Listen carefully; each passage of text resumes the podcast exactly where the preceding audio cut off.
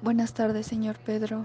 Hoy me temo que tengo que informarle que usted padece una enfermedad de tipo autoinmune, lo que quiere decir que su sistema inmunológico, el cual es el encargado de protegerlo, en este caso eh, no distingue a lo propio de su cuerpo y lo ataca. Eh, usted padece una enfermedad llamada esclerosis múltiple, la cual consiste en, en que su sistema inmune ataca a un componente de las neuronas, que es la vaina de mielina.